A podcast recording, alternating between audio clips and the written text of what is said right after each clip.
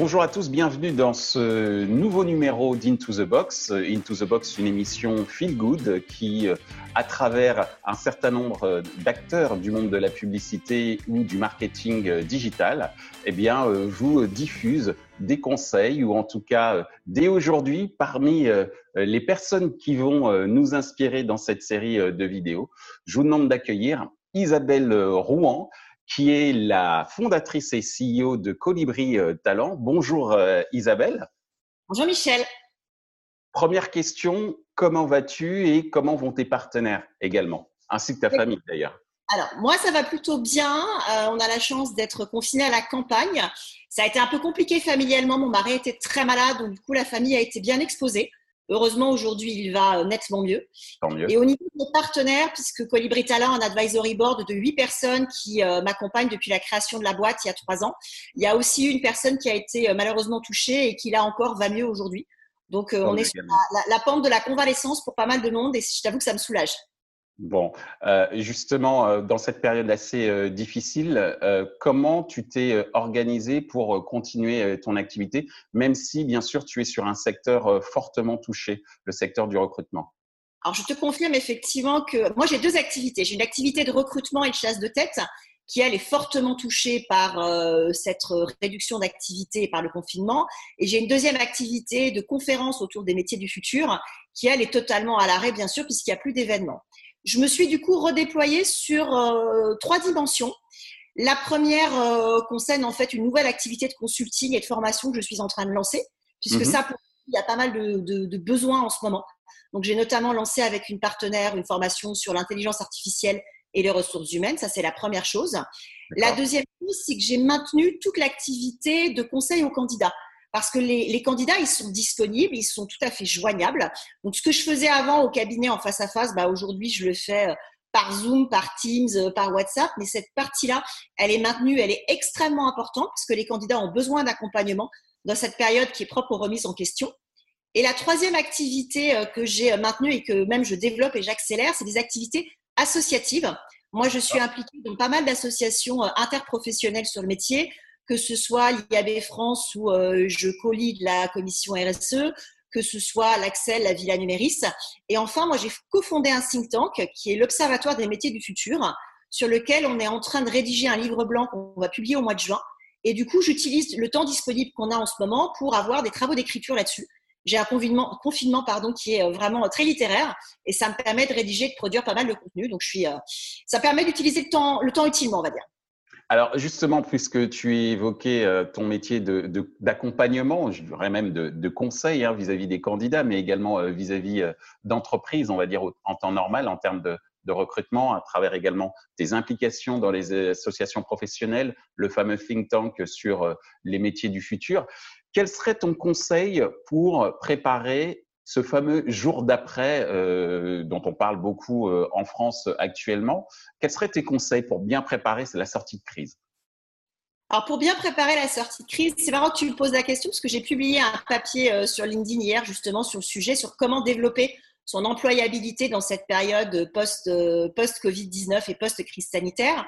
Ce qu'on voit, c'est que les entreprises qui s'en sortent le mieux dans des périodes de, récession, hein, on va pas, on va pas se cacher derrière, derrière son titre ce sont des, entreprises qui continuent à investir et notamment à investir dans les talents. Euh, par exemple, euh, Amazon a euh, créé 100 000 emplois du, fait, du fait de ce confinement et des changements dans les habitudes de consommation. Les entreprises de la tech aux États-Unis, elles, de leur côté, elles ont laissé 15 900 postes ouverts. Et ce qu'on voit quand on fait des parallèles avec la crise de 2008-2009, c'est que les entreprises qui s'en sont le mieux sorties sont celles qui ont eu des exigences de recrutement extrêmement importantes en termes de qualité des profils, notamment sur des profils euh, high-tech, informatiques, qui peuvent être d'ailleurs ce, que je, ce que je fais, mais là, n'est pas l'objet. Ces profils-là sur lesquels il y aura, on le sait, beaucoup de demandes quand les activités repartiront. Donc ça, c'est plus mon premier conseil aux entreprises. Et j'ai un deuxième conseil qui est un conseil aux candidats. Il se trouve que pour pas mal d'entre nous, euh, que ce soit euh, à cause du chômage partiel ou d'une baisse d'activité, on a du temps disponible. Et mhm. c'est du temps qui peut être du temps utile pour se former. Donc moi, le conseil que je donne, c'est effectivement utiliser ce temps-là pour, vous former. J'ai d'ailleurs euh, noté quelques formations que moi je recommande et que je t'enverrai les liens si ça t'intéresse. Il y en a deux sur Open Classroom, hein, euh, qui est une, euh, de formation en ligne, une licorne française, une boîte absolument formidable. Ils ont fait plusieurs cours sur l'intelligence artificielle de plusieurs niveaux. Ils viennent d'en lancer un vraiment niveau débutant avec l'Institut Montagne, qui est très chouette, qui est vraiment ouvert à tous de 7 à 77 ans, que vous soyez ou pas aware de ces sujets-là. Il y en a un beaucoup plus pointu sur le deep learning, que je recommande une fois qu'on a, on va dire, quelques connaissances en mathématiques, mais qui permettent de se cultiver sur ces sujets-là. Et comme tu le sais, moi, tout ce qui est euh, compétences euh, comportementales, le savoir-être, tout ce qui est soft skills sont des choses qui sont euh, chères à mon cœur. Donc, une autre formation, formation que j'ai repérée, c'est une formation du CNAM qui est faite par une femme qui s'appelle Cécile Dejoux, qui est prof, qui est là aussi spécialiste en, IA et mhm. qui propose un cours sur du manager au leader pour devenir agile et collaboratif. Et je trouve que c'est intéressant d'avoir des réflexions euh, sur le leadership euh, en ce moment parce que c'est ce dont on va aussi avoir besoin en sortie de crise, d'avoir des leaders qui sont euh, agiles et inspirants pour faire repartir notre économie. Alors justement, puisque tu parles d'inspiration, qu'est-ce que tu as lu, vu, entendu qui, à titre personnel ou à titre professionnel, mais, même à titre personnel, ton, te disent que l'instant d'après sera euh, positif ou en tout cas qui te qui t'aide à, vivre ce, confinement de la meilleure manière qui soit?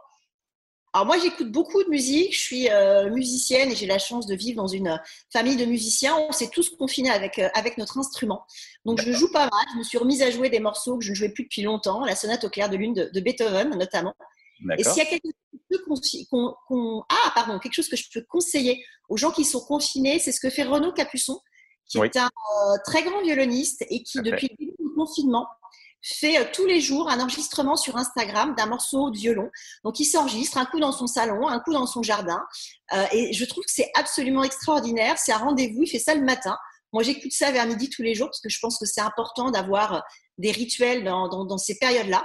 Et vraiment, je le conseille à tout le monde parce que ça fait découvrir ou redécouvrir des morceaux formidables. Et un soliste violon comme ça qui offre à chacun quotidiennement un très beau morceau tous les jours, moi, je trouve ça absolument génial.